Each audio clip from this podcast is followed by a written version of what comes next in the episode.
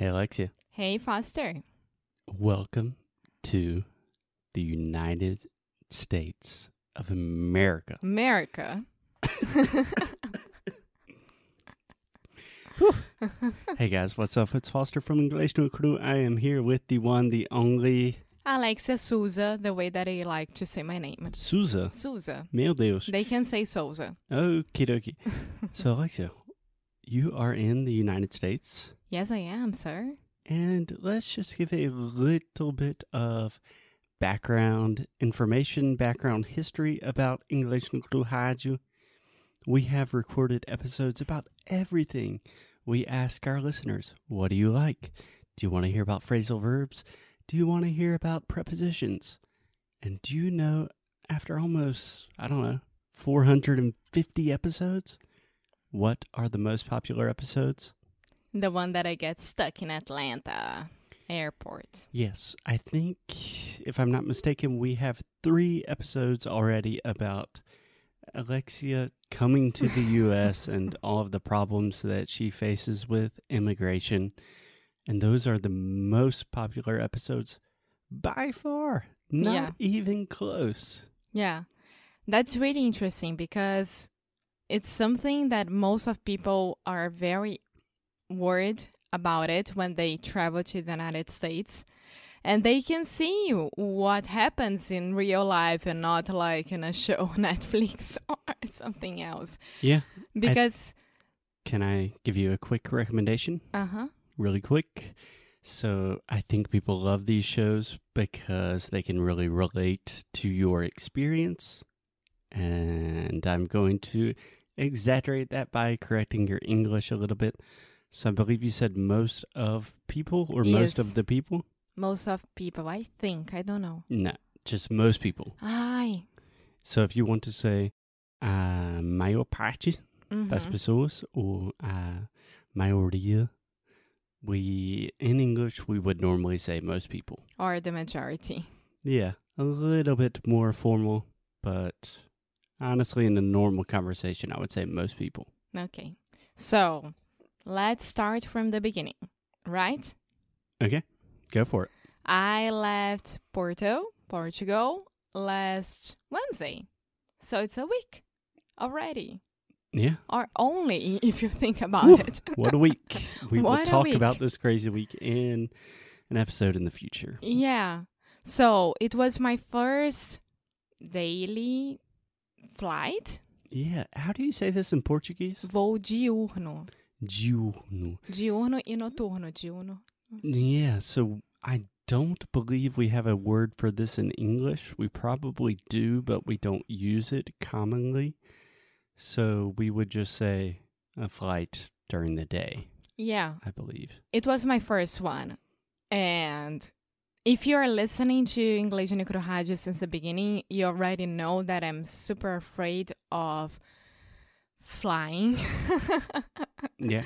Being in an airplane is one of the most challenging experiences for me. hmm Can I give you two quick corrections? Uh huh.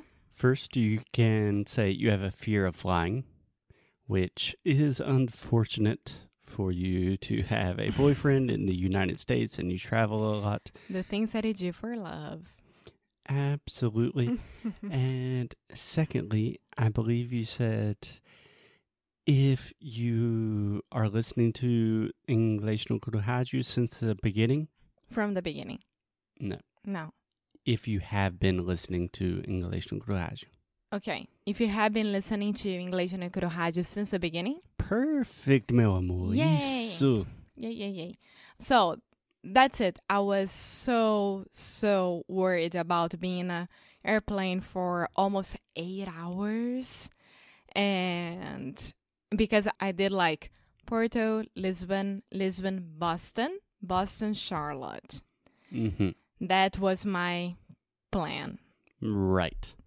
Can I just two things that I think are super interesting. First, the pronunciation of cities in the US. Boston. When you were saying Boston, you were saying ba, ba, ah, ah. Tipo, alissa. Yeah? Mhm. Boston. Boston. That's crazy. Also, Charlotte. Can you say that in Portuguese for me? Charlotte. Yes, it Charlotte. literally took me more or less a year to Yeah. understand what Alexia was saying when she was like, "I don't know if I should go to Atlanta or Charlotte," and I was like, um, "Atlanta," because the other city I've never heard of. And what was my other point? The cities in the U.S. Nah, I think that's it. Okay, so before, yeah, before going, before flying to the United States, I started to search on the internet how was Boston Airport for immigration situation. Yeah. And and then I started reading that it has the one of the largest Portuguese community there. Yes, one of the largest Portuguese communities.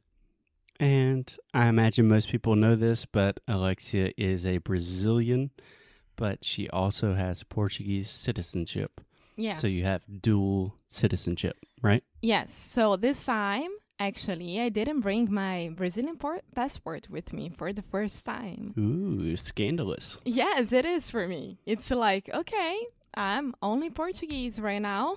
I don't need my Brazilian passport. And it was really, really weird. It's it was a weird feeling, to be honest. I can't imagine traveling without a- my American passport. yeah. That's a crazy idea for Yeah. another episode, probably.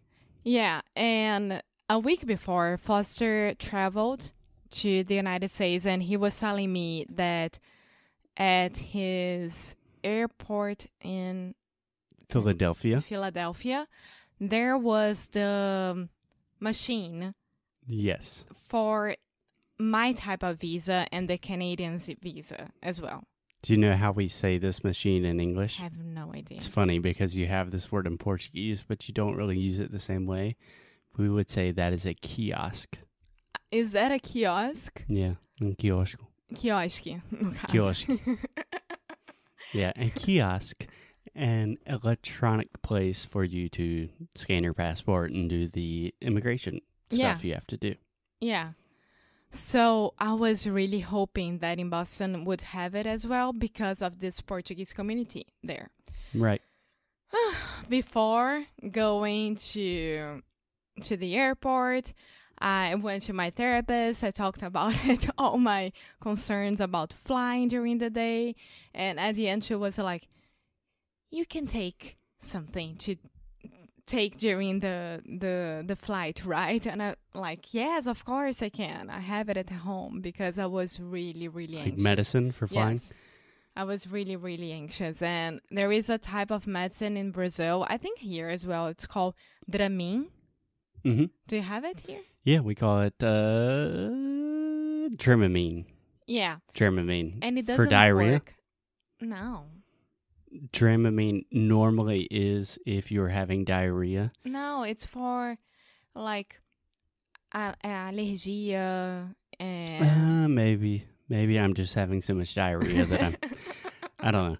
But yeah, there is a medicine that is not specifically for making you go to sleep, but Yeah, it helps you go to sleep. Yeah. But that does nothing to me.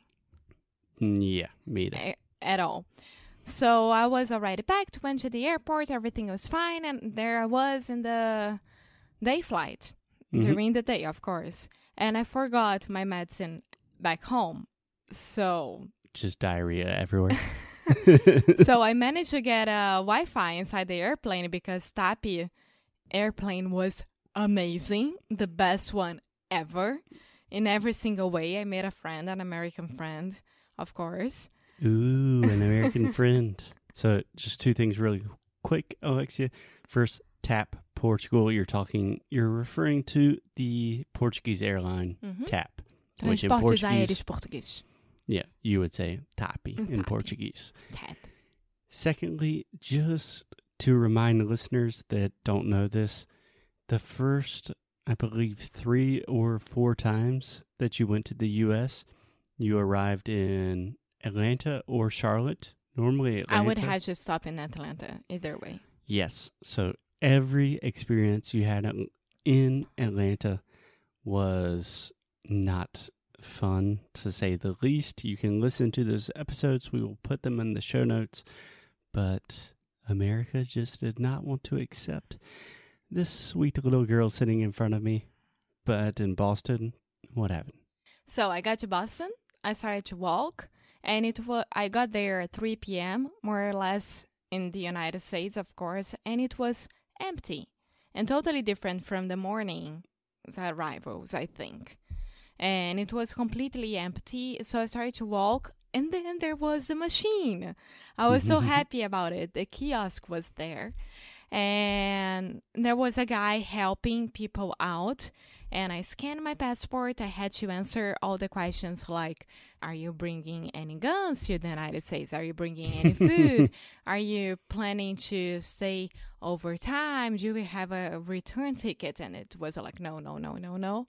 And then they print your face. Yeah, you take a picture. I think there's even the option just to say no to all questions. I, I don't read the questions. I just say no. Yeah, because you're American. I had to read, and it was all in Portuguese, so no problem at all. Cool. Yeah, and then they give this. The machine gives you this paper. You had to bring it to an office officer. Sorry, and it's that is there when things gets get very confused confusing. Confusing, most of times. Yeah. So just in general, we would use confusing as a verb. Like that confuses me. But confusing, you're talking about the situation. Mm-hmm. All right. Yeah. And then the guy said, next. I was there, said, hello, officer, good afternoon. He looked at me and said, uh huh. How long are you staying in the United States? And no, sorry. And and then he asked, what was it? Wait, because ah, why are you here? He was, why are you here? And I'm like, tourism and for five weddings. And he already had a stamp on his hand. He didn't even look at me. He gave me this stamp, gave me my passport, and said, "Have a good stay."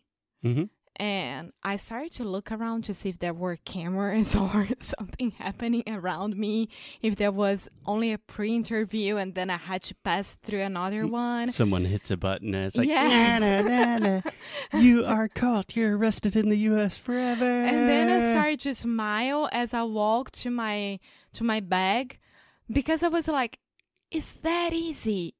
Is this what happens to every single person in the United States that are coming from Europe, maybe. Is this a thing from Brazil or from South America? I have no idea. Every single person that is coming from the United States. And I don't know about every single person, but for me, that is the typical experience that I arrive back to the US and they're just like, hey, what were you doing? Where were you? It's like I was in Portugal. Okay, cool, and just stamp my passport. yeah, and then I caught my I get I grabbed my bag. When I was walking with my bag, three other officers, new ones, they were checking everyone again. Mm-hmm. And then I was like, ah, that's it. That's when they asked me more things. Did they ask you anything that was why you're here for how long so many weddings, right? so they were it. completely cool with you. They were not trying to implicate you in any international terrorist organizations. Not at all. And my main point of this episode is that you don't have to be afraid of going to the United States. Yes, it sucks. It's very overwhelming. It can get you very exhausted, but it was fine. And I'm here and I'm so happy about it. I think the best thing for the people listening to this show, if you have not listened to the episodes of Alexia's previous immigration adventures, listen to those and you can hear the worst possible thing that can happen to you. And then listen to this one again and you can recognize, oh, the worst is not that bad. The best Alexi's saying the worst is that bad. Yes. okay. Well, the worst thing that can happen is manageable. You yeah, will survive. Yes, it is. And the best is just kind of boring, and you just pass through and you go to the U.S. Thank God. I only want boring experiences. Exactly. so I hope this episode was not boring for everyone listening. But Alexia, we are happy to have you back in the land of the free. Anything else you want to tell our listeners? No, just come to the United States. Okay, that uh, yeah, yeah. I mean, come if you have the money and you're. Uh, Amor, That- pelo amor that's a- that's another conversation for another episode. But for now, we will see you guys tomorrow. Bye. Bye bye.